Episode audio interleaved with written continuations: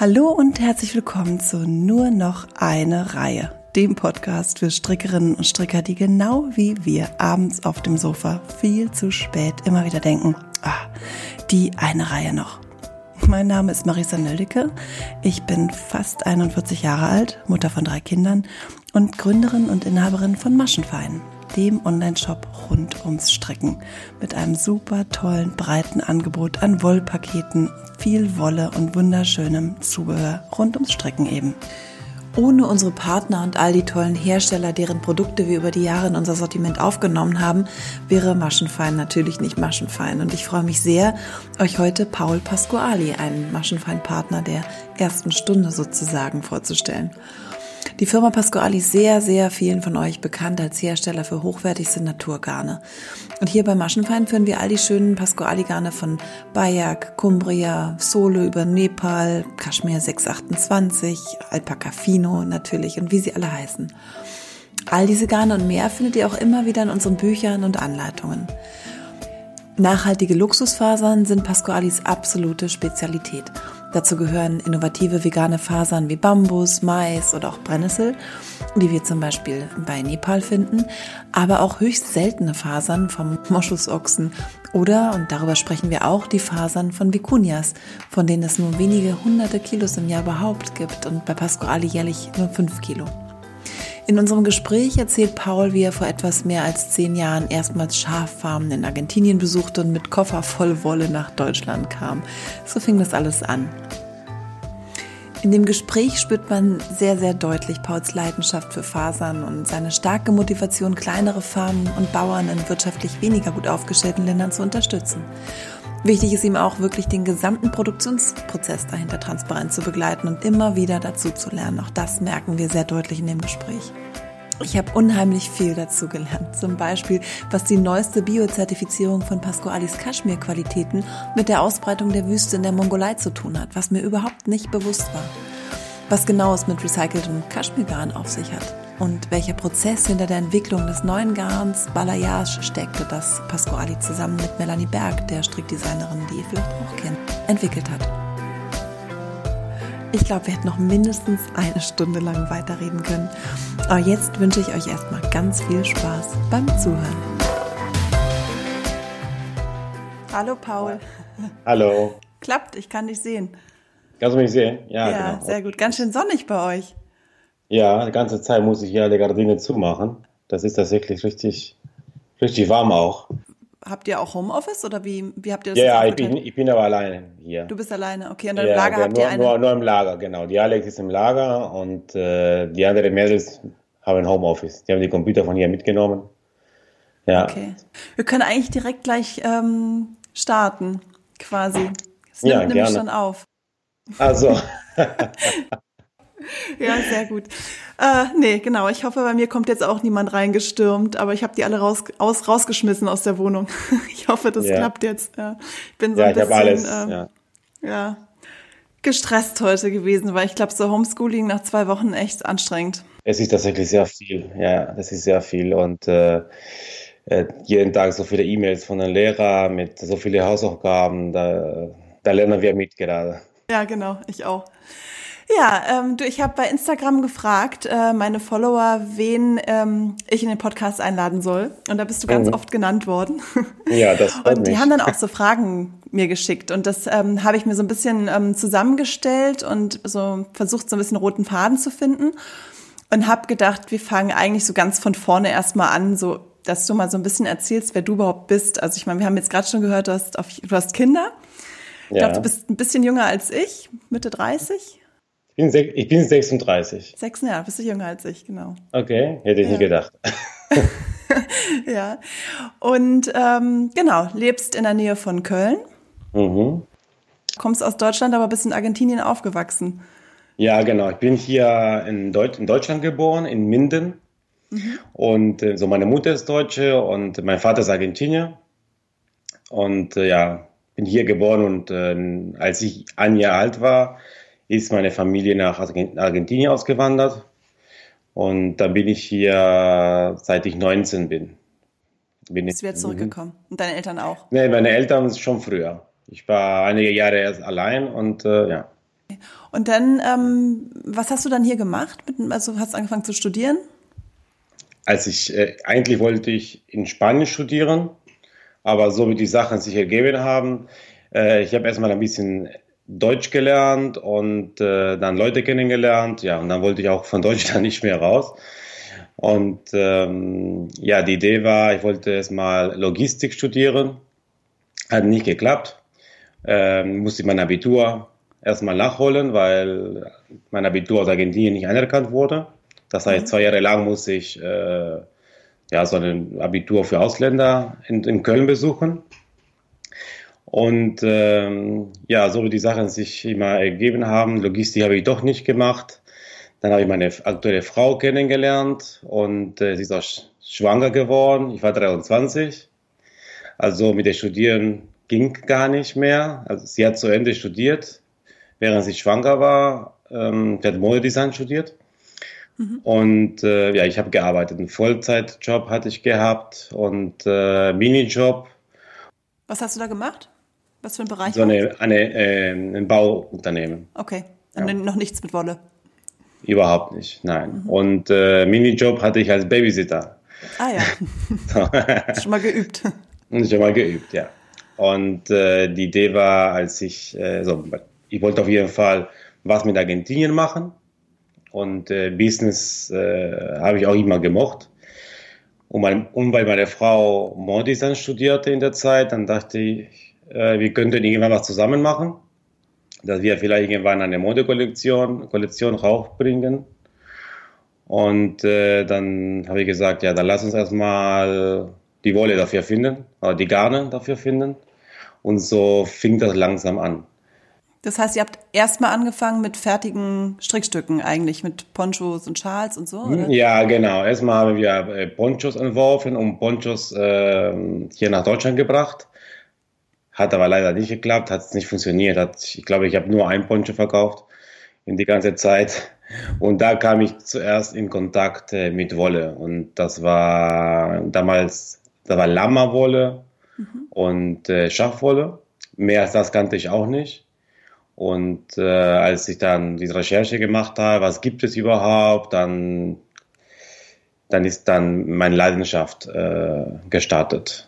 Also hast du dann auch vor Ort in Argentinien schon dir die Farmen angeguckt oder so, oder kam das dann später? Es kam, war in der Zeit? Nee, schon direkt am Anfang. Ich bin nach Argentinien geflogen. Dann habe ich äh, so eine Schafe, äh, ja, sagen wir, eine Schaffarm mhm. ähm, besucht und ähm, die auch da Wolle produziert haben. Eine kleine Handspinnerei. Und da habe ich meine, meine Koffer voll mit Wolle nach Deutschland gebracht. Da waren, ich glaube, 40 Kilo, 50 Kilo Wolle. Die habe ich nach Deutschland mitgenommen. Und die habe ich das versucht, bei eBay zu verkaufen. Und ähm, ja, und das war schon ganz schwierig. Aber es waren dann ungefärbt, oder? Ja, ja, das war ungefähr. Einfach nur, ah, okay, also quasi aber, dann war aber, deine, aber versponnen. Versponnen okay, schon. dann war deine ja. Zielgruppe, waren dann erstmal so Handfärberinnen, oder? Nein, nein, weil das waren so, ja, da war alles zwar in Naturfarben, aber ich wusste gar nicht, dass Handfärber gab. Mhm. Ähm, auch die Poncho, die wir damals gemacht hatten, da waren nur in Naturfarben. Mhm. Und äh, da war es schwierig zu verkaufen, weil damals, das war nicht äh, normal in Argentinien, dass man äh, Wolle in 50 Gramm Knäuel oder Stränge findet sondern ja, manchmal 200 Gramm schwer, manchmal 70 Gramm. Und ja, das war schon eine Herausforderung. Und mhm. äh, ja, so, so hat es angefangen mit der Wolle, ganz langsam. Und äh, dann habe ich meine erste, dann habe ich danach Alpaka-Wolle gebracht nach Deutschland. Mhm. Ja. Wie kam es dazu? Also warum du wolltest einfach wolltest das Sortiment erweitern oder ähm, hast du? Ja, ich, ich, fand, ich fand es interessant, immer was so außergewöhnliche Sachen zu haben. Und damals in 2008, das war Alpaka-Wolle auch hier in Deutschland nicht so verbreitet. Mhm. Ja, und ich hatte auch meine Kontakte damals gehabt. Da die Farm hatte ich damals noch nicht besucht.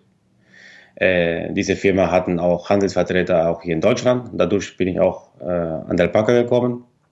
Ja, erstmal war nur unser Keller zu Hause viel drei mal fünf Quadrat, äh, drei Meter mal fünf oder sowas. Und immer noch eBay. Ja, und das war, wie gesagt, immer Vollzeitjob plus Minijob plus die Wolle. Gleichzeitig habe ich auch da Panama-Hüte aus Ecuador verkauft. Ja, das war auch dabei. Und äh, als, als ich schon wusste, dass ich damit richtig weitermachen möchte, ja, und zwar nicht so eine mit, wollte keine Modekollektion mehr machen, sondern wir wollten Handstrickgarne verkaufen nur. Ne? Unser erstes Ziel war erstmal nur eine, eine Modekollektion, aber ich fand, ich war fasziniert einfach von die, diese riesige Auswahl von Tierfaser, die es gibt.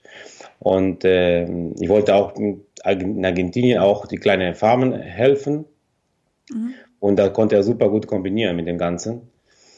Und dann habe ich mit, äh, mit sie, als ich 27 war, dann habe ich angefangen, Textiltechnologie zu studieren. Mhm. So dass ich dann lernen konnte, wie man die Garne richtig produziert und äh, wie, ja, wie man färbt, wie man ökologisch produziert. Und ja, das habe ich alles da gelernt, auch mit Erfahrung. Mhm. Wo, wo hast du das studiert? In München-Gladbach. Ah, okay. An der Fachhochschule, ja. Mhm. Ja. Da hat auch meine Frau studiert, äh, Modedesign. Mhm. Okay, und war bei den Garnen, die du jetzt dann da am Anfang äh, schon verkauft hast, war da eins dabei, was heute noch dabei ist? Muss überlegen. Nein. Also hast mit Merino angefangen, dann über Alpaka, dann ja. erstmal studiert und das nochmal so richtig aufgezogen. Ja, genau. Also, es gibt klar, ich, wir haben immer noch Alpaka-Wolle, 100 Prozent, aber ich habe bemerkt, dass damals die Qualität nicht so gut war. Und ich hatte damals wenig Ahnung und ich dachte, es ist super und es riecht nach Natur und wie schön das ist und äh, alles Handarbeit, das, das fand ich ganz so klasse, aber jetzt, dass ich weiß, was Qualität heißt, ja. äh, es ist mehr als das und äh, jetzt, ja, von der normalen Alpaka-Wolle, die wir hatten, wir haben mittlerweile nur Baby-Alpaka-Qualitäten oder Royal ähm, und von der Merino-Wolle damals, das war Schurwolle, keine Merino, ja, sondern normale Schurwolle und jetzt mittlerweile haben wir Merino und Superfein auch im Sortiment. Also hat sich immer alles verbessert. Das heißt, ähm, man könnte schon sagen, dass du ähm, eine Nische entdeckt hast, eigentlich mit dieser Naturwolle hier in Deutschland, die du dann ausgebaut hast, also für, die du eigentlich besetzt hast auch. Ja, oder? damals, damals, äh, damals, da waren wir auch, äh, solange ich weiß, auch die einzige, die nur ein Natursortiment hatte. Ja, mhm. da sind wir auch äh, die erste, die auch Jackwolle auch äh, in Deutschland für Handstricker verkauft haben. haben. Danach kamen auch äh, andere Firmen, aber ich, solange ich so viel ich weiß, da waren wir auch die erste, das was ich auch im Internet sehen konnte. Und ähm, ja, und das war so eine Nische. Und äh, das war 2008, 2009, da war diese Wirtschaftskrise in Deutschland. Da haben viele Leute gestrickt. Und äh, dann haben sich viele auch in Kaschmir interessiert und äh, die Preise waren ein bisschen anders als jetzt. Und, äh, die Preise sind auch gestiegen in dem Jahr. Ähm, aber da, da habe ich äh, gesehen, dass es tatsächlich ein, einen großen Markt gibt, die, die hochwertige Strickgarne äh, schätzen. Ja. Und wie bist, also jetzt, wo du schon das ansprichst, hochwertige Strickgarne, weil du hast ja noch ähm, sehr besondere Fasern im Sortiment, ähm, Moschus, Ochse und Vicuña. Wie kam es dazu? Ja, wie gesagt, immer was Besseres zu haben. Und ähm, Vicuña kannte ich schon von Name her, weil es auch, auch, auch in Argentinien gibt. Und ähm, das auch wie Guanaco.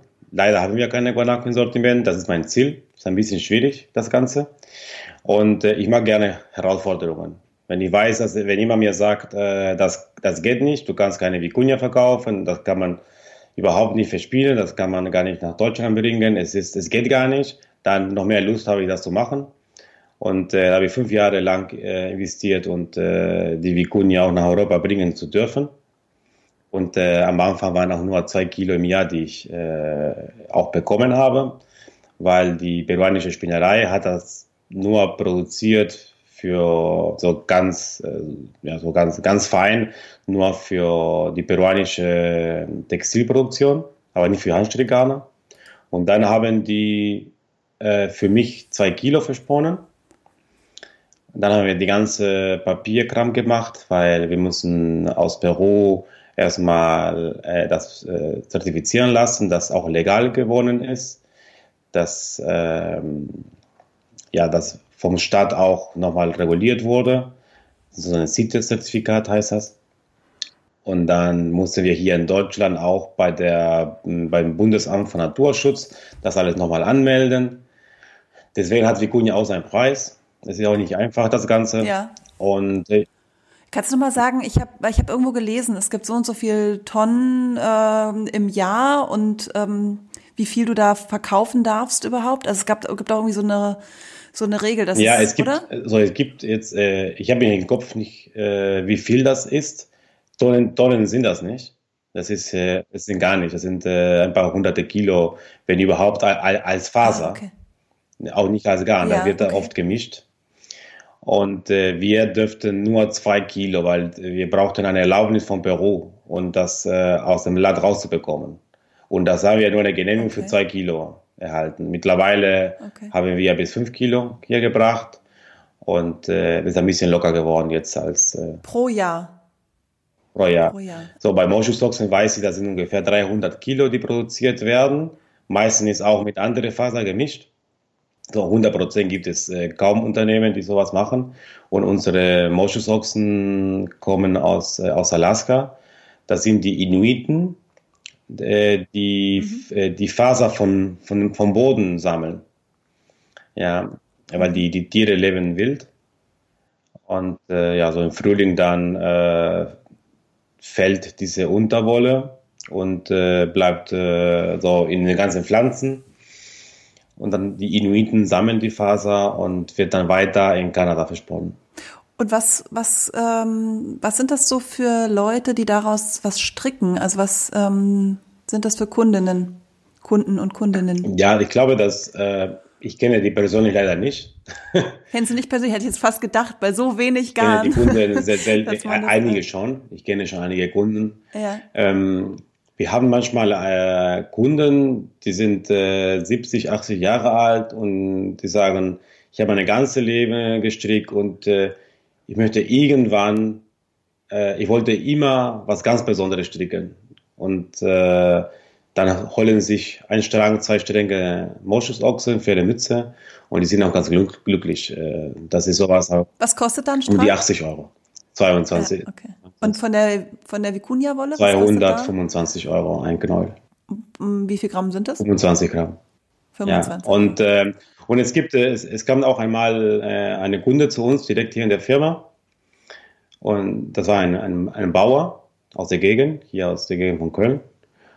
Und der hatte für seine Frau, ich glaube, 15 bis 20 Knäuel gekauft. Da kann man schon reden, Kunja. Vicuña. Und, äh, Ui, und ja. äh, ich, habe auch extra nochmal gefragt, aber wissen Sie, wie viel das kostet? Ja, ja, ich weiß, ich weiß. Ich möchte 20 oder 15, weiß ich nicht mehr, wie viele, wie viele Kronen waren. Ja, okay. Ähm, dann sagt, ja, dann wirst du die Frau freuen. Ich sagte, ja, warum nicht? Ich liebe Autos, deswegen fahre ich ein Porsche. Meine, meine Frau liebt Stricken. Warum darf sie sich jetzt nicht was aus Vicuña stricken? Diese Wertschätzung auch äh, an Textilien zu haben. Es muss nicht immer nur Auto sein oder Urlaub und, äh, und das ist ein Genuss. Und wir haben ja Kunden, die Moschusochsen kaufen äh, oder Vicuña für Pullovermenge. Ja, da, da liegt da der Preis um die 3.000 bis 5.000 Euro für einen Pullover. Und es gibt genug. Also die meisten Kunden sind in Deutschland, ähm, Schweiz, Luxemburg und Russland. Und mittlerweile auch USA, aber das ist sehr schwierig, weil wir müssen, so bei der Vicuña zum Beispiel, müssen wir nochmal alles zertifizieren lassen, sodass die EU verlässt. Und da muss der Kunde in Russ, äh, da, da muss der Ah, Kunde ja. in den USA das auch alles nochmal zertifizieren lassen. So, mit der Schweiz machen wir das auch. Das geht etwas einfacher, auch wegen der Sprache und so weiter. Aber ja, deswegen. Aber sowieso, sowieso, wir haben auch nicht sehr viel Garn da. Das ist äh, von unserer, Ja, ja, eben, das ist dann, viele Pullis kommen da nicht bei Nein. raus. Und äh, sag mal, jetzt hatten wir das äh, Merino und Alpaka, äh, Kaschmir, Moschusochse, Vicuña. Was habt ihr denn sonst noch? Also Jack hast du gesagt. Ähm, wir haben Jackwolle, wir haben Kamelwolle, Genau, von den tierischen Fasern. Ne? genau, wir, wir haben Maulbeerseide. Dann, äh, ich überlege gerade, was wir noch haben. Äh, wir haben tatsächlich viel mittlerweile. Genau, die Merino gibt es in verschiedenen Feinheiten, wie gesagt. Äh, Alpaka auch, verschiedene Qualitäten von Alpaka. Wir haben viele Blends, so viele Mi- Mischungen auch von Faser und äh, sehr viele, ach, sehr viele, schon einige vegane Garne sind aus äh, pflanzlichen genau, Rohstoffen. Das ist ein Riesenmarkt gerade. Da wollte ich auch drauf kommen, weil da seid ihr ja auch mittlerweile sehr bekannt für, für ja. das vegane mhm. Angebot, sage ich jetzt mal. Wie kam das denn dann dazu und seit wann führst du vegane Garne? Gut, meine Baumwolle hatte ich schon seit Jahren, aber jetzt, äh, klar, mhm. Baumwolle hat auch jeder und äh, genau. es, war, es war auch für mich eine Herausforderung, dass man ein, einen Garn hat, die, die vegan ist, aber dass das keine, keine synthetisch drin ist, aber gleichzeitig wie, wie Wolle sich anfühlt. Ja. Mhm. Und äh, das war zum Beispiel äh, Suave. Ja. Aber ich, ich habe jetzt nicht unbedingt, nicht unbedingt an vegane äh, Kunden gedacht. Ich dachte mehr als, äh, ich dachte eher an Wollallergiker. Ja, das ist wahrscheinlich auch die größere Menge der Leute, oder? Die Wolle nicht vertragen, als dass es jetzt wirklich Leute sind, die ve extrem vegan leben sozusagen und auch keine tierischen Fasern verstricken wollen. Es sind häufig eher Leute, die wirklich äh, tierische Fasern gar nicht vertragen können auf der Haut. Ja, genau. Ich glaube, ich glaube auch. Das sind die, auch wenn man auch für kleine Babys was strickt. Ja. Oft, oft weiß man nicht genau, äh, ob man Merino nehmen sollte. Vielleicht hat er eine Wollallergie und man möchte auch nicht riskieren. Und dann nehmen die auch, äh, viele Kunden nehmen auch so einen Garn wie Suave oder, oder Nepal. Ja. Ähm, Mais ist auch äh, ein gutes Garn oder die Cumbria ist eine viskose Garn aus Bambus mit äh, Pima-Baumwolle. Die hast du auch schon verstrickt. Ähm, ist auch ganz, ist sehr weich und äh, Drosten äh, frei von äh, Tierhaaren. Ja. Ja, und ähm, genau. ja, und ich glaube schon, dass äh, dieser Markt wächst und das ist nicht unbedingt, wie gesagt, äh, wichtig für Veganer, sondern für viele, die, die auch was Besonderes wollen. Weil das sind tatsächlich, äh, mhm. wir haben keine normale vegane Garne. Wir haben jetzt keine reine normale Baumwolle, sondern Suave ist zwar aus äh, 100% äh, Bio-Baumwolle, ähm, er fühlt sich aber gar nicht so an. Und das ist, äh, mhm. Das ist ein ganz besonderes Garten, ja. Und mittlerweile, ähm, das habe ich jetzt in deinem letzten, in deiner letzten Mail, Newsletter oder was das war, gelesen, ist ja auch GOTS zertifiziert, das Suave, ne? Ja, es ist, es ist, äh, genau. Die, die Faser, die wir verwenden, die Produktion ist GOTS. Wir sind aber nicht GOTS mhm. zertifiziert. Da wollte ich auch gleich noch drauf kommen. Vielleicht ähm, aber können wir eigentlich auch vielleicht jetzt direkt einschieben, dieses ganze Thema mit den Zertifizierungen. Also da haben wir ja schon mal drüber gesprochen ja. mit dem, und jetzt sagst du es ja auch gerade, das ist Gott zertifiziert, wir sind es aber nicht. Ähm, was bedeutet das genau? Also was, äh, worauf müssen die Kunden achten? Was heißt es, äh, das eine ist Gott zertifiziert oder auch nicht? Also was genau meinst du damit? Ja, ähm, okay, es gibt auch viele Zertifikate ja, in diesem Bereich. Ich, ich glaube auch, dass die glaubwürdigste Zertifikat ist GOTS ja, für Textilien. Ähm, Drosten, unsere Philosophie ging in eine andere Richtung. Und zwar, es ging nicht darum, wir haben einen Garn, der zertifiziert ist, unbedingt, sondern wir wollten Transparenz zeigen. Auf unserer Webseite oder äh, auf den Etiketten steht auch schon viele Daten dort. Woher kommt das Garn? Äh, woher kommen die Fasern, wo wird gefärbt. Ich selber besuche auch die Farben, alle Fabriken kenne ich auch persönlich, ich kenne auch die Mitarbeiter, dann, ich weiß ganz genau, wo was produziert wird. Ähm, hinter einem Zertifikat, so wie Gott zum Beispiel, man weiß auch ganz, nicht ganz genau, was da, was da gibt. Ja, und ähm, und viele Kunden kaufen ein Produkt nur, weil es Gott ist, Gott ist. Und sie machen sich keine Gedanken, was stricke ich gerade, was, was für ein Garn ist das. Und für mich war auch ganz wichtig, dass wir nicht den Kunden das beibringen, kauf das Garn, weil es Gott ist, sondern kauf das Garn, weil du genau weißt, was du gerade kaufst. Weil wir haben zum Beispiel äh, Garne aus Viskose. Die Viskose-Garne gehören zu der Familie der Chemiefaser. Ja? Mhm. Ähm, und wir sind auch nicht dagegen, dass es so eine Chemiefaser ist. Und äh, eine kurze Erklärung äh, damit, äh, wegen Viskose. Es gibt, äh, Viskose hat seine Vor- und Nachteile in der Produktion zum Beispiel. Das heißt, äh, die Viskose aus Bambus, die, oder allgemeine Viskose, Viskose verbraucht viel Wasser in der Produktion. Gleichzeitig der Rohstoff Bambus in unserem Fall ja. wächst sehr schnell und da braucht wenig Wasser. Baumwolle entgegen braucht weniger Wasser in der Produktion, dafür eine Menge Wasser mhm. äh, in der, ja, in seinem Wachstum oder wie nennt man das, äh, in der Plantage. Ja. Das sind ungefähr 10.000 Liter Wasser pro Kilogramm Baumwolle. Und Bio-Baumwolle braucht sogar ein bisschen mehr. So, mhm. es ist, und das war für mich, für mich war es ganz wichtig, dass man das erklärt und dann der Kunde am Ende selber entscheiden soll. Ja. Bin ich dann, bin ich einverstanden, das zu kaufen oder nicht? Und wenn ich nur sagen würde, das ist Gott, dann, äh, ich habe den, den Eindruck, dass, dass man sich nicht weiter hinterfragt, was, ja. was gibt da hinten. Und ähm, wir sind aber auch nicht Gott zertifiziert, weil auch Geld kostet. Ja. Das ist auch ein, ein auch, auch ein Grund und äh, es kostet eine Menge Geld. Und Gott selber bekommt von diesem Geld nicht viel. Es ist ganz wenig, was Gott selber bekommt, sondern es sind die ganzen Zertifikatoren, wie nennt man die auf Deutsch? Äh, ja, die, die externe Unternehmen, die uns zertifizieren würden. Okay. Die kosten mehrere tausend Euro, die man pro Jahr zahlen muss. Mhm. Und das Einzige, was in unserem Fall jetzt kontrollieren würden, ist, ob äh, unsere Mitarbeiter ähm, genug verdienen und ob die Gott-zertifizierte Wolle getrennt im Lager äh, zu den anderen Qualitäten ist.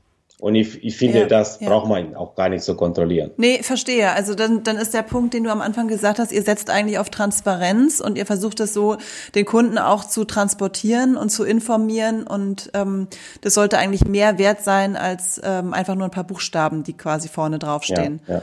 Äh, trotzdem, trotzdem finde ich ganz gut, dass es solche Zertifikate gibt. Ja. Weil für größere Firmen, die das nicht jetzt nachvollziehen können, woher kommt was, also wir sind jetzt hier nur fünf Personen. Ja ich weiß äh, alles, woher jede Faser kommt. Äh, ich, verfolge die komplette, Produktion. Große Firmen können das eventuell nicht machen und die müssen sich verlassen, dass so ein Zertifikat wie Gott gibt, der sagt, okay, die sind glaubwürdig, äh, die brauchen wir. Ja. Deswegen, ich, ich bin nicht dagegen. Ich sage nur, wir folgen andere Philosophie. Ihr braucht es an der Stelle nicht. Ja. ja. Und da wir jetzt gerade bei den Zertifizierungen sind, ähm, die Kaschmir-Qualitäten sind jetzt ja auch biozertifiziert, habe ich gelesen. Ab Juli, ja. Ab Juli. Und ähm, du hast beschrieben in deiner Mail auch, warum, also da war so diese Frage, warum nicht auf öko-recycelte Garne umsteigen? Und das fand ich auch einen ganz spannenden Punkt. Habe gedacht, vielleicht willst du das auch nochmal erklären. ja, ähm, also wir haben Kaschmir schon seit sehr vielen Jahren ja, und äh, wir haben auch immer geachtet, woher das kommt. Und äh, die, auch die Tierhaltung war hervorragend und äh, die, die ganzen Leute, die in der Produktion verwickelt sind, die, die bekommen auch gerechte Lohne. Aber es gab einen Punkt, die nicht berücksichtigt wurde, die mir auch nicht bewusst war. Und das war die Ausbreitung der Wüste in der inneren Mongolei. Und das ist ein Riesenproblem. Ja? Erstmal, bevor ich das mit der Recycle erkläre, da will ich erstmal dir das sagen, warum, was ist Bio? Ja. Warum ist es Bio jetzt und nicht vorher? Ne? Ja. Mhm.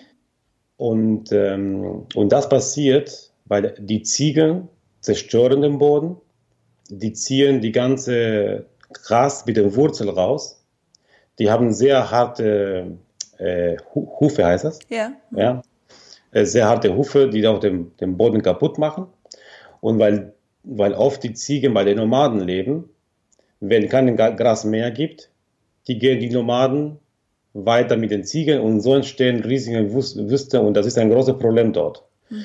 Und, ähm, und jetzt beziehen wir die Faser aus Farmen. Das, auf diese Farmen arbeiten mittlerweile die, die früher auch Nomaden waren. Mhm. Und äh, da wird immer neu verpflanzt. Mhm. Ja, die, und die leben auch, äh, die haben um die, da sind äh, 1000 Tiere äh, pro 10 Hektar. Und da wird immer, äh, wenn die alles weggefressen haben, da werden zu den anderen Gebiet gebracht, da wird dann neu gepflanzt und so weiter, sodass diese Wüste auch nicht äh, ausbreitet. Ja, das war jetzt erstmal der Unterschied warum ist es Bio jetzt und vorher nicht. Mhm. Also jetzt, äh, das ist geklärt. Und, äh, Aber das heißt, warum, also warum seid ihr da jetzt dann quasi erst umgestiegen? Mir, mir war das nicht bewusst. Ah, okay. Dass, dass, äh, dass, die, dass die Wüste sich deswegen ausbreiten. Ja. Und dann habe ich da vor zwei Jahren erfahren, nur es dauert so ein Prozess, man mhm. muss erstmal die Lieferanten finden. Es wird weiterhin weiter in Italien produzieren, von, von, von den, dieselbe Spinnerei, die bis jetzt produziert hat. Es ist nur, die bekommen andere Faser von uns. Ja. ja? Und das ist von dieser Bioqualität. Und äh, es wäre schön gewesen, wenn ich das früher gewusst hätte, aber das ist ein großes Problem. Und ja. wir können, es, ist, es wird auch das ganz teurer werden, deswegen. Ja. Mhm. ja. Das sind auch andere Preise, aber wir können auch nicht äh, wegschauen. Wann kommt das, also wann, ab wann haben wir, haben wir diese biozertifizierten äh, Kaschmirgarne? Ab Juli. Mhm. Ab Juli kommen alle drei Qualitäten, äh, Kashmir Lace, Kashmir 26 und Kashmir Worsted. Mhm. Alle drei Qualitäten werden in neue, äh, in neue 25 Farben geliefert. Mhm. Das heißt, ja, das, da kannst du auch schon kombinieren, weil alle die gleiche Farbe haben. Und äh, ja, die ist biozertifiziert und auch Atlantis. Atlantis ist die Kaschmir mit Mauderseide. Mhm. Äh, ab nächste Woche wird äh, das Garn lieferbar sein, aber nicht Organik. Erstmal mit die neue Farbpalette, mit sechs neuen Farben. Mhm. Und ab Juli wird auch Atlantis äh, äh, Bio sein. Und äh, zu deiner Frage, warum nicht recycelte Kaschmir? Mhm. Und äh, folgendes, dass ähm, ich, ich finde, diese recyceltes Kaschmir, es ist eine Marketingstrategie der Unternehmen und zu diese ökologischen Kunden zu kommen. Aber wenn man genau zeigt, was dahinter steckt, dann ist für meine Einsicht nicht mehr ökologisch, weil ähm, was ist erstmal äh, recycelte Kaschmir? Recycelte Kaschmir ist eigentlich die Abfälle von der Kaschmirproduktion mhm. wo, die, wo die Faser, die Kaschmirfaser sehr kurz sind und nicht für Garne geeignet ist. Früher wurde diese recycelte Kaschmir auch nicht weggeschmissen. Es wurde für was anderes benutzt. Zum Filzen, es wurde äh, als Fühlungsmaterial benutzt für andere Sachen. Und äh, man hat äh, oft äh, einen Spruch gehört, wo man sagte, ja, in irgendwelche Modehaus kostet eine Kaschmir-Pullover 50 Euro. Man hat, gesagt, das ist bestimmt kein Kaschmir drin. Ja, es ist Kaschmir, aber das ist recyceltes Kaschmir. Ah, okay. Ja. ja, das ist es. Es ist sehr günstig in der, äh, ähm, es ist sehr günstig äh, zu kaufen, diese Faser. Ja. ja. Ähm, die Produktion in der Regel wird mit einem kleinen Anteil von der normalen Kaschmir gemischt, so dass die Faser besser zusammenhaften. Aber das Garn langfristig gesehen fusselt eher mehr als die gute Kaschmir, sage ich mal. Und äh, geht auch schneller kaputt. Mhm. Also das Pilling ja. meinst du, ne? Das, was man genau, bei nicht genau. so hochwertigen Kaschmir, gekauften Kaschmir-Pullovern dann öfter mal hat. Ja, ja. Ah, okay. Und bei recycelte Kaschmir-Faser, man weiß gar nicht, was vorher, woher kommen genau die Faser. Das heißt, es werden, es gibt äh, so eine Börse dafür und ähm, es gibt äh, so Händler, die suchen diese Abfälle von verschiedenen Spinnereien. Mhm. Oft, sind schon, oft sind schon auch gefärbt. Und äh, dann wird alle zusammen gesammelt in alle verschiedenen Farben, alle verschiedene Länge, welche aus, aus China, welche aus Mongolei, je nachdem. Und dann wird alles nochmal gebleicht okay, und ja. dann verarbeitet. Also man weiß gar nicht, was, da, was dahinter passiert. Ja. Ich will nicht sagen, dass alle Organik weil die, die wird auch so genannt, Organic Kashmir, ja. der Fall sind. Das, das weiß ich, äh, das weiß ich nicht und ich will auch nicht sagen, dass so ist.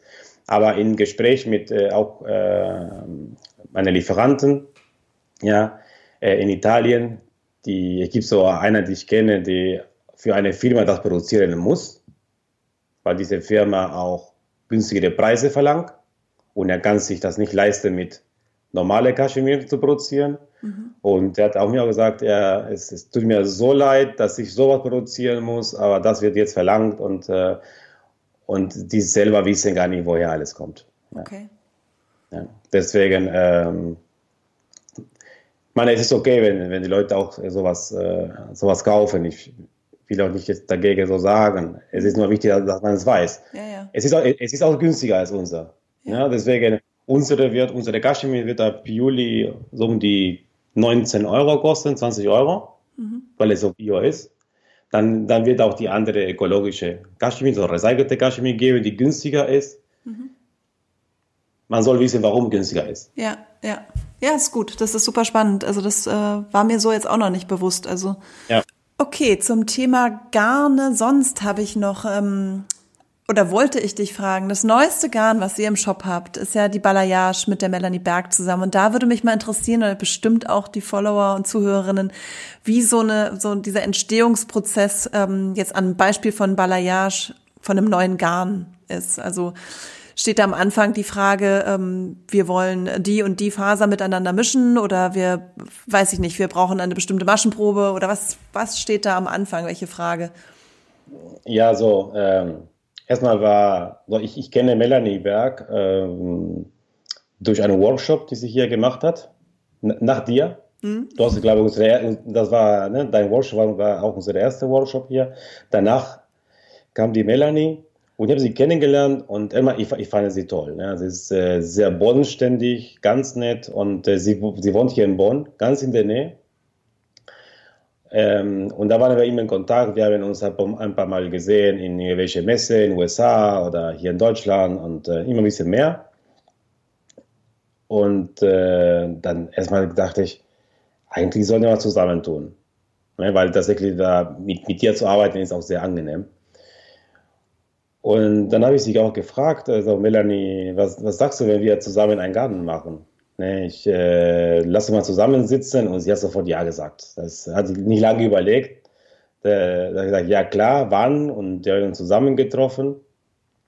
Dann hatte ich meine ganze Sammlung an Faser, die ich hier im Büro habe, verschiedene Garntests, äh, die ich auch vor Jahren gesammelt habe und sage, ja, was wollen wir machen? Und dann, äh, klar, sie, sie entwirft fast nur Tücher. Mhm.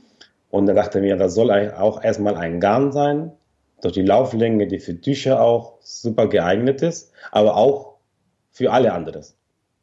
Ja. So, und dann äh, kam die, genau, die Frage erstmal, welche Lauflänge wir wollen. Und da kamen wir auf die, jetzt auf die 350 Meter auf 100 Gramm. Das war erstmal so die, das erste, was man überlegt hat. Dann, äh, klar, Melanie hat auch gesagt, von Anfang an, wenn wir was machen, es muss ökologisch sein. Ja, von den ganzen Aspekten. Da, da möchte sie auch jetzt nicht irgendwie was machen, dass es nur jetzt für Profite gemacht wird, sondern es muss was Sinnvolles sein. Und es war klar, das ist auch unsere Philosophie. Und ähm, so, dann, äh, sie, sie mag sehr gerne Alpaka. Ja, das ist, äh, ich glaube, ist eine ihr Lieblingsfaser auch.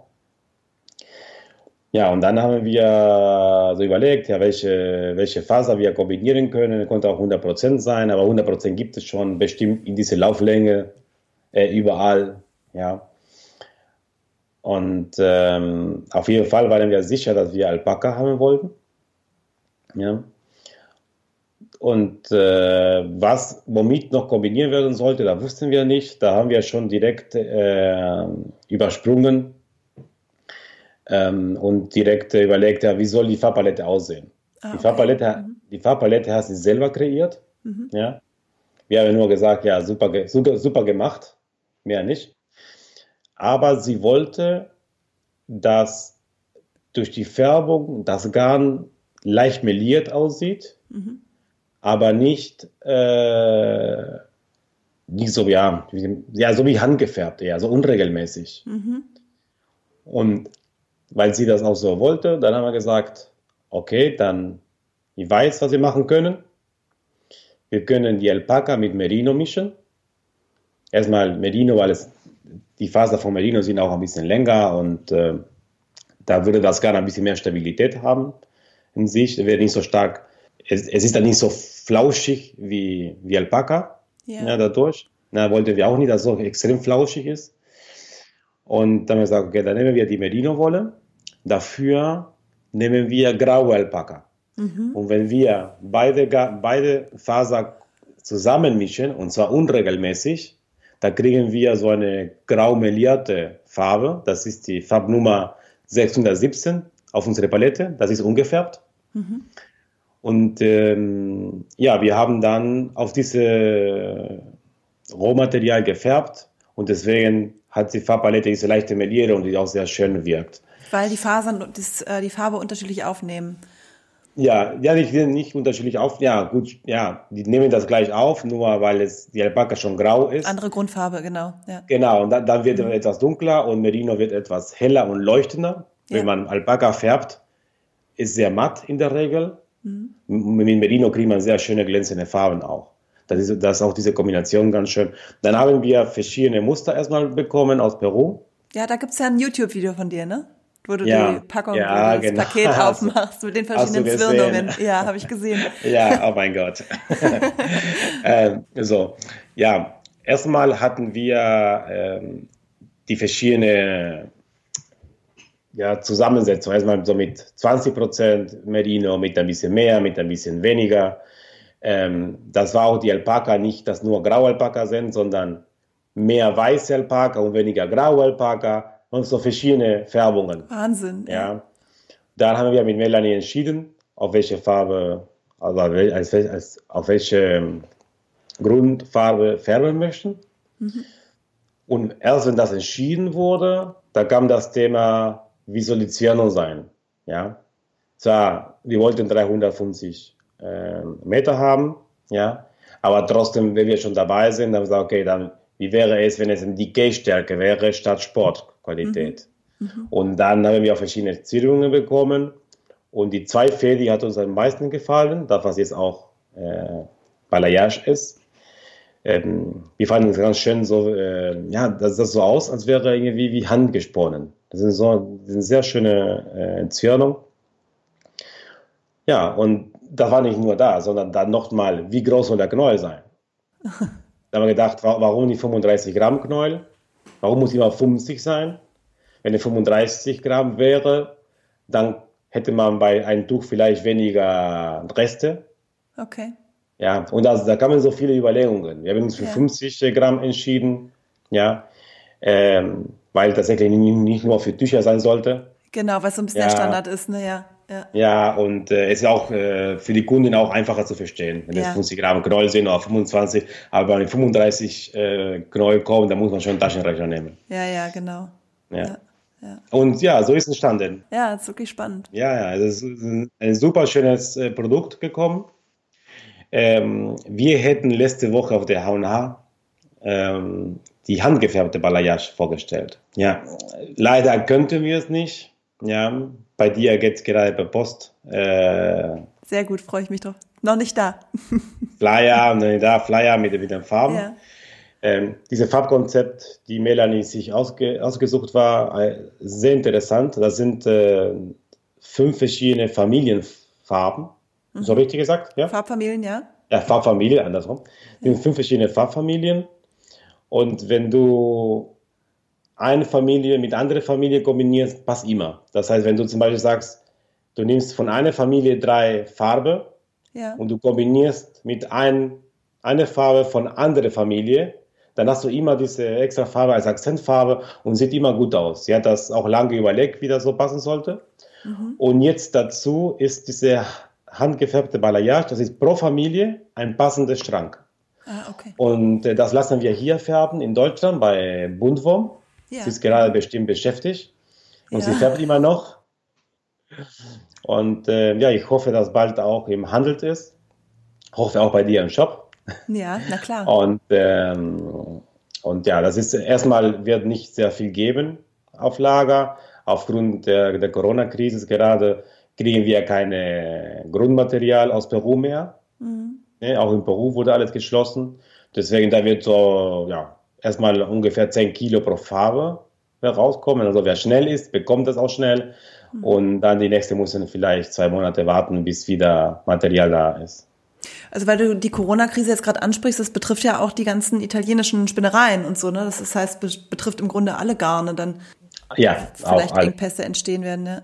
Wir haben gestern unsere letzte Kaschmir-Lieferung bekommen, bevor alles zugemacht wurde. Ja. Ja. Und äh, ja, wir produzieren viele Garne äh, in Italien und deswegen einige Farben sind ausverkauft. Das betrifft gerade auch das ganze Afira. Ich weiß, du wartest auch auf die Farbe Weiß. Auch Sandra macht gerade was damit. Ähm, es verspätet sich jetzt nochmal dadurch, dass es alles zugemacht wurde. Aber gut, es, es muss es sein. meine, keiner, keiner, keiner beschwert sich. Es ist verständlich, was da was gemacht wird, so dass auch nicht äh, sich weiter ausbreitet. Ja. ja. Gibt es sonst noch was, was ihr auf der H&H vorgestellt hättet, was wir jetzt noch nicht ähm, erwähnt haben? Also die Zertifizierungen waren ja ein großes Thema jetzt, ne? Ja, genau. Das, ähm, ja, wir haben, wir wollten für dieses Jahr kein neues Produkt rausbringen. Wir wollten nur die Produkte, die wir haben, äh, wie sagt man das, up upgraded? Äh, Upgraden? Ja, auf Deutsch auch? Okay. Also meinst du? Ähm, ja, so besser machen. Besser machen, ja genau, upgraden. Ja, Sehr gut, ein Upgrade. Upgrade okay. Ja, genau, das wollten wir machen.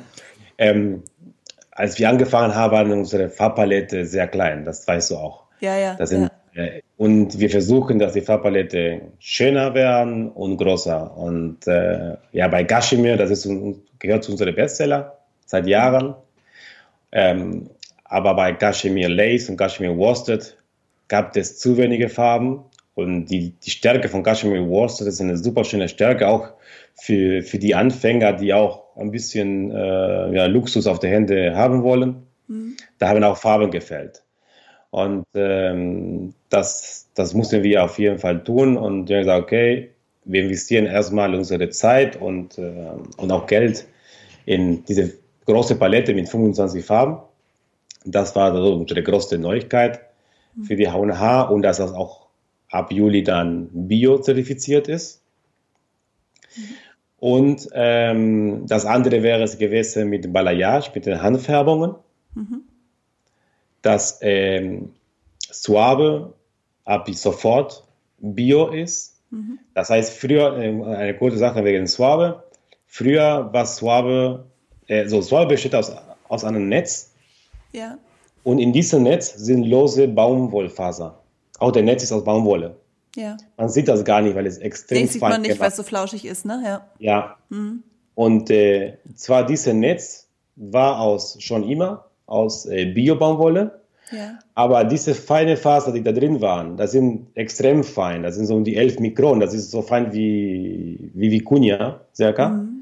Das gab es Bio nicht. Man konnte nirgendwo zertifiziert finden. Und jetzt haben wir gefunden und äh, ja, jetzt läuft ja. und deswegen. Und Suave hat auch neun neue Farben seit, äh, seit Januar. Ja, das hat auch ganz gut gepasst.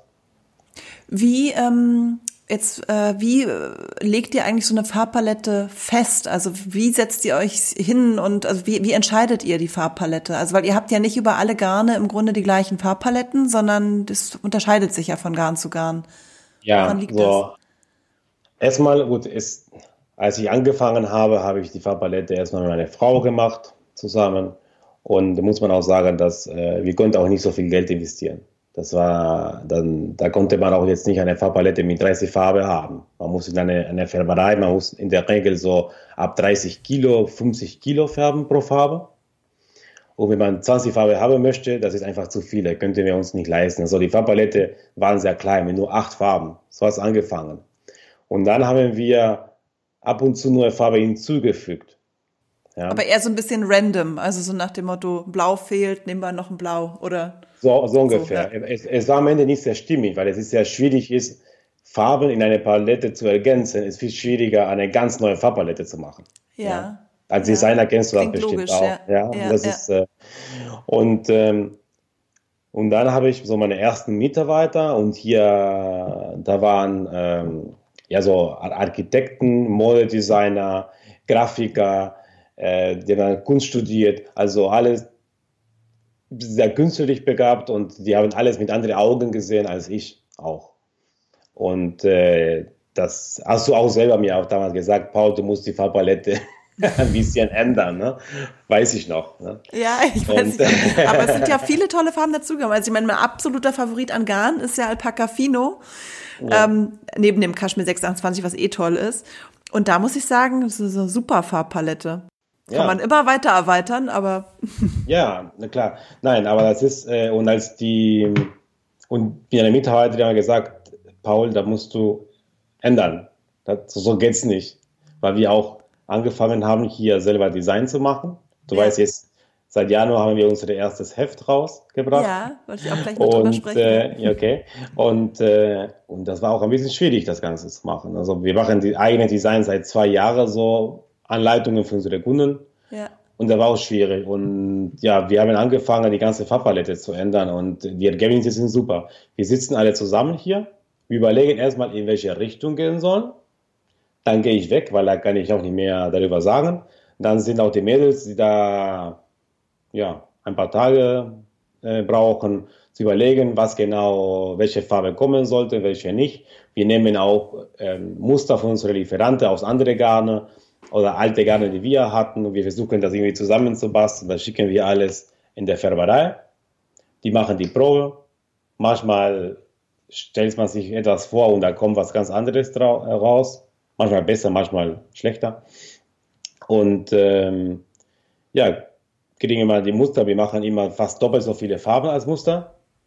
Wenn wir 20 Farben wollen, dann machen wir eher so 30, 40 Farben, mhm. weil viele nicht gut aussehen werden. Weil ja.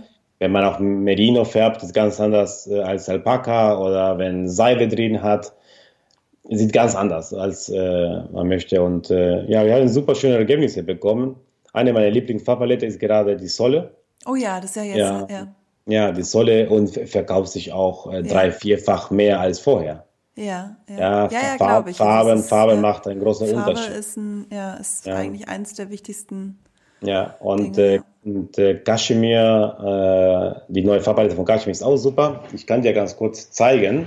Ja. Ja, mach mal. mal ja. Ja. So. Kann dir zeigen. Siehst du wieder die Farbpalette schon mal? Oh ja. Hm. Ja, das ja, ist schon, ja, das ist, äh, sind ganz anders als vorher. Ne? Ja, total. Das jetzt, welches ist das Kaschmir 628? Ja, das ist ja, ja. 20, aber die Farben ja. sind für alle gleich. Fünf also für alle gleich, ja. Für Lace, für Worsted sind die gleichen Farben. Ja. Es gab kein Rosa dabei. Äh, es gab keiner oder gibt es keiner? Ich sehe keins. Doch, eine, ganz klar, ah, die ja, ist auf der Kamera. Also das, das, sieht hier weiß. Ja, ah, okay, sehe. Ja, das ist ein, so, ja, so ein, ein zartes Rosa. Ja, ja. Die alte Rosa, die wir hatten, da war so ja so ein Babyrosa und das ist stimmt. so ein, zartes. ja? recht. Ja, ja, genau, ja. stimmt. Das, äh, also ja. ich habe ein Tuch gestrickt aus dem alten Rosa und ähm, manchmal, genau, da fällt mir auch auf, das ist ein bisschen leicht Babyrosa. Muss vielleicht noch ein stricken in dem neuen Rosa. ja, das ist, äh, ja, wenn du das vielleicht heute, morgen oder Montag bekommst, dann kannst du das noch mal genauer anschauen. Das ist tatsächlich äh, sehr gut gelungen. Und das ist unser Ziel auch, dass alle Farbpalette so werden. Also wir wollen, dass die Farbpalette entweder 16 oder 25 Farbe haben. Ja, schon bei 16 ist schwierig, weil es ist manchmal schwer zu kombinieren.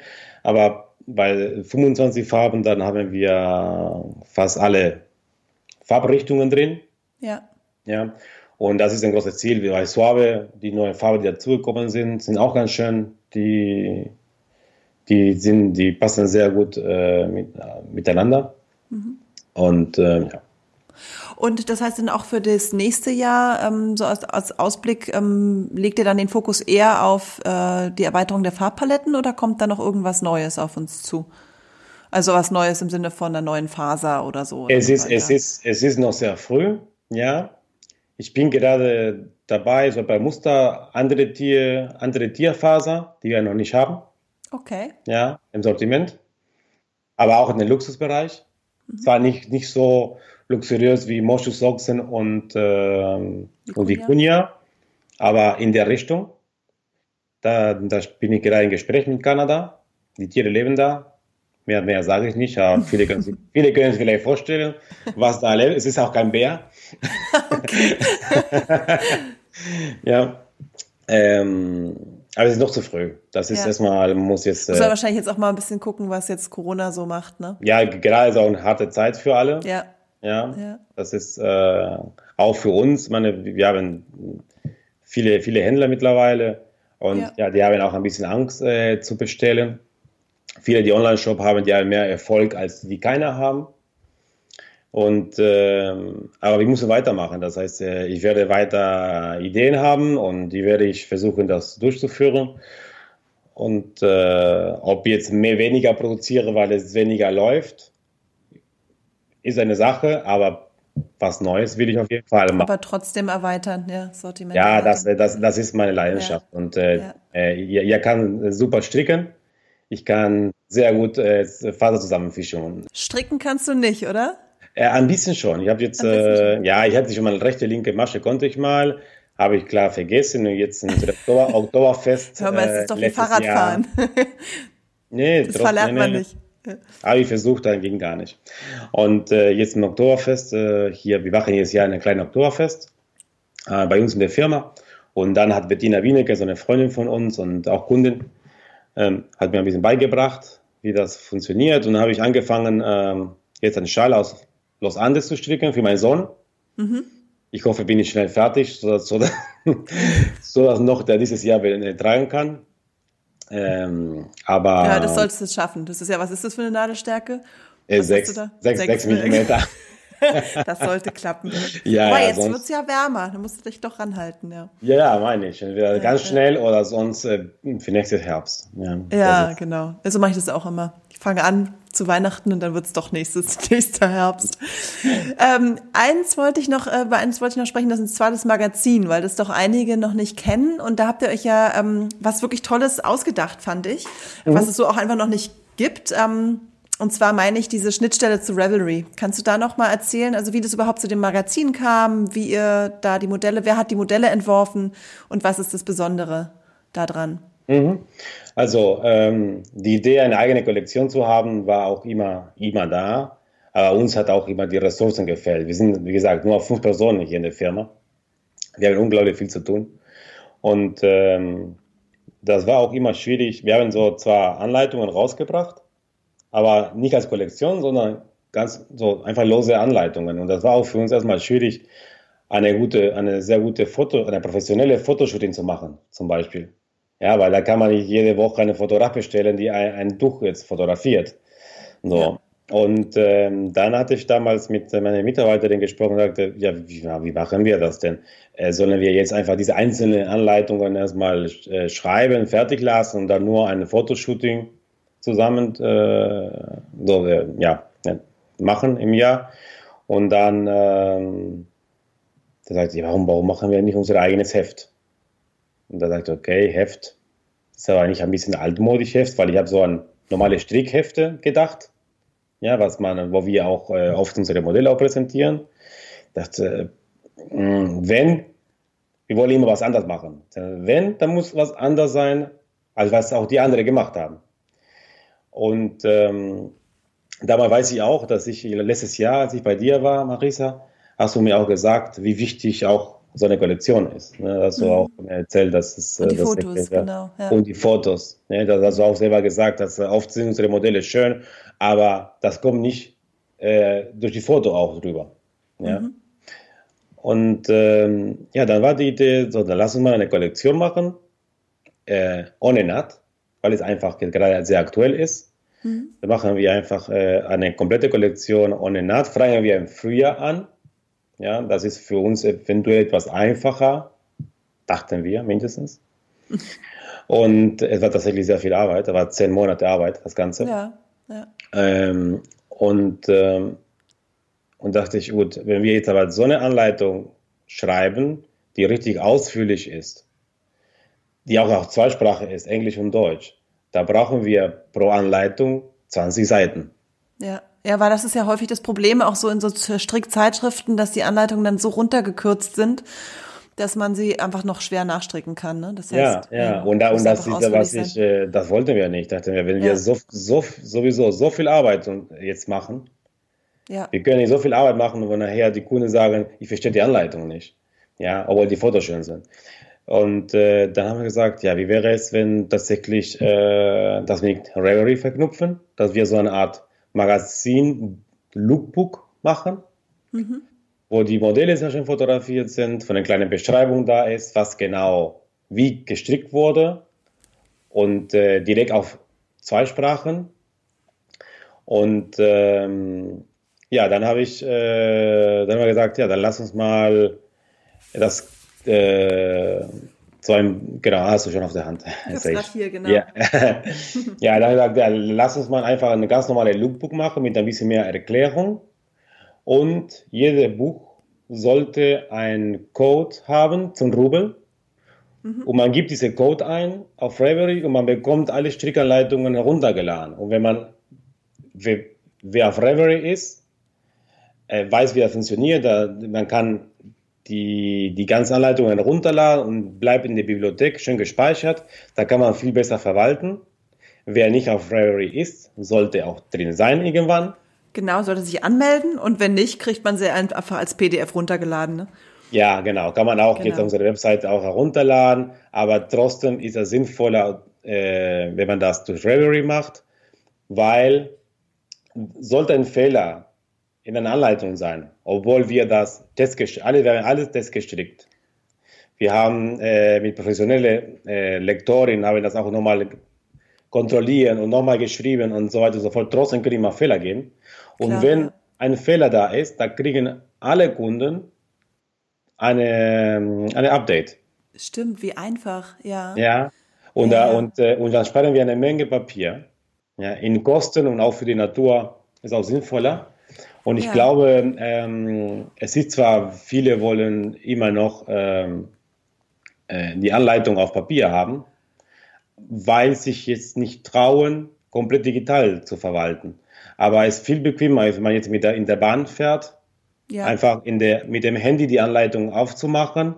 Da kann man sofort Notizen machen auf dem PDF. Das mache ich tatsächlich auch, das, genau. Und da ja. kannst du, egal wo du bist, ob am Laptop oder am Handy oder am iPad, hast du überall die Notizen da drin, weißt genau, wo du stehen geblieben bist und so. Ja, ja. finde ich auch. Und ja. das ist, äh, und äh, ja, und äh, die Resonanz war bis jetzt sehr gut. Und ähm, ja. Ich sag dir meine zwei, meine zwei Favoriten. Das ist einmal Nima, dieser Cardigan aus Nepal. Mhm. Den finde ich super. Ja. Auch jetzt für den Frühling. Ja, schön.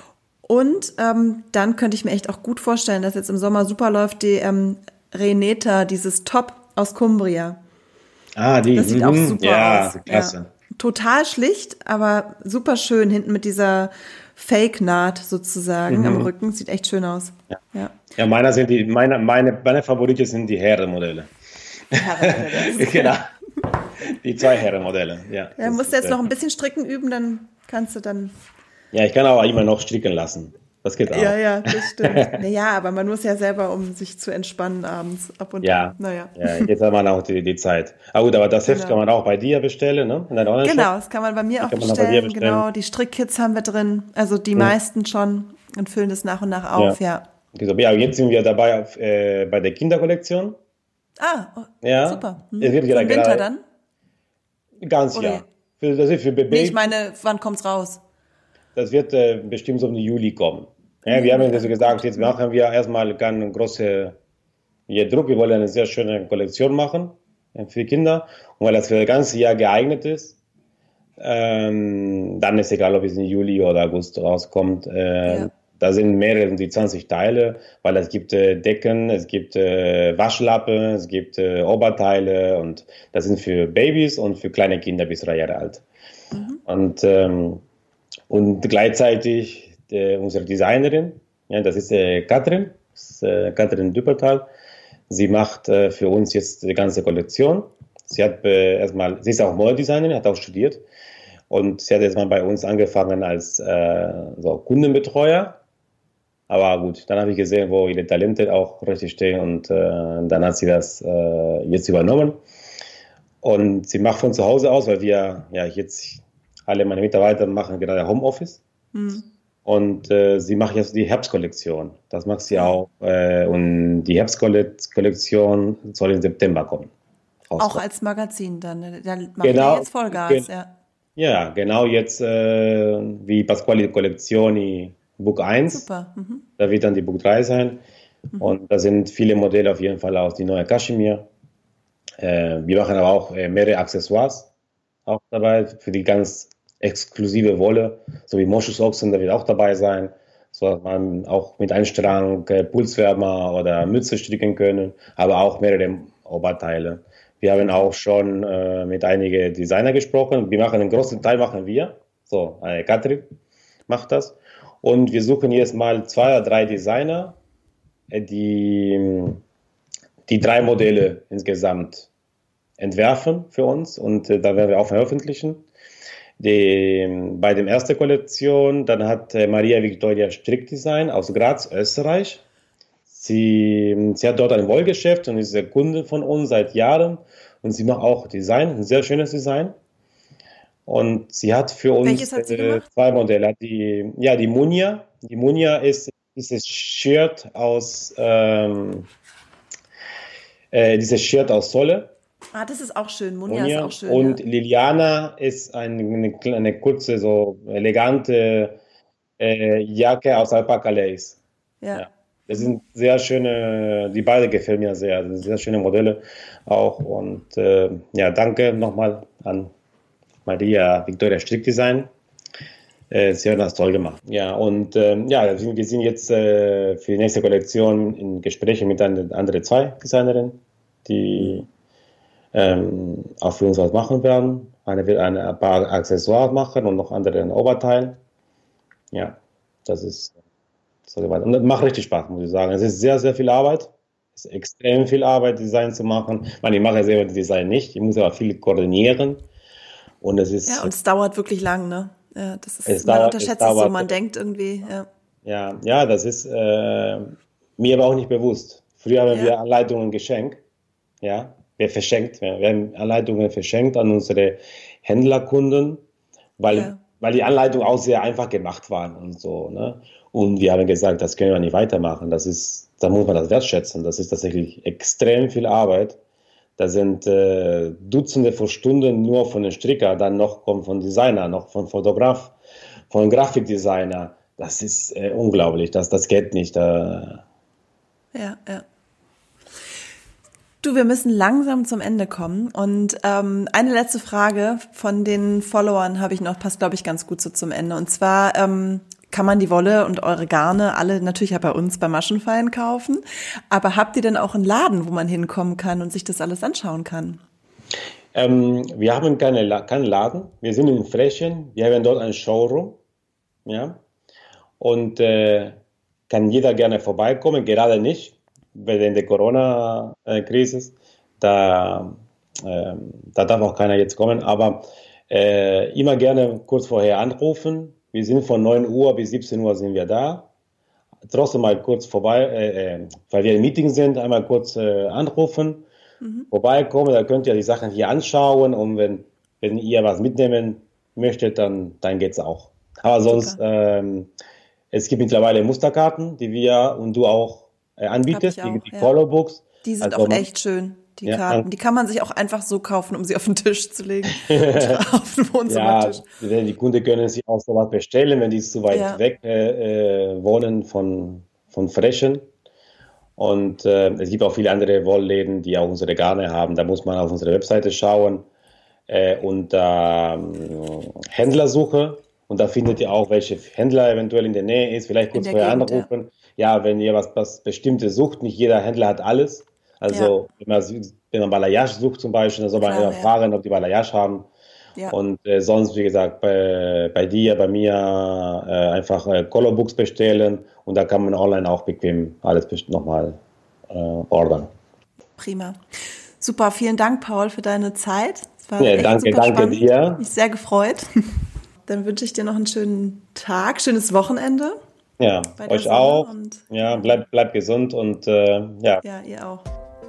Dann bis bald. Happy Homeschooling. Gleichfalls. Tschüss. Tschüss. Ja, und euch da draußen vielen Dank fürs Zuhören. Ich hoffe, ihr hattet genauso viel Spaß wie ich während des Gesprächs und seid ein bisschen vorangekommen mit dem Projekt, an dem ihr vielleicht gerade strickt. Und wenn ihr Lust habt, dann zeigt uns doch in euren Stories, was ihr gerade während des Zuhörens so auf den Nadeln habt. Ihr findet uns bei Instagram als Maschenfein und natürlich im Netz unter www.maschenfein.de.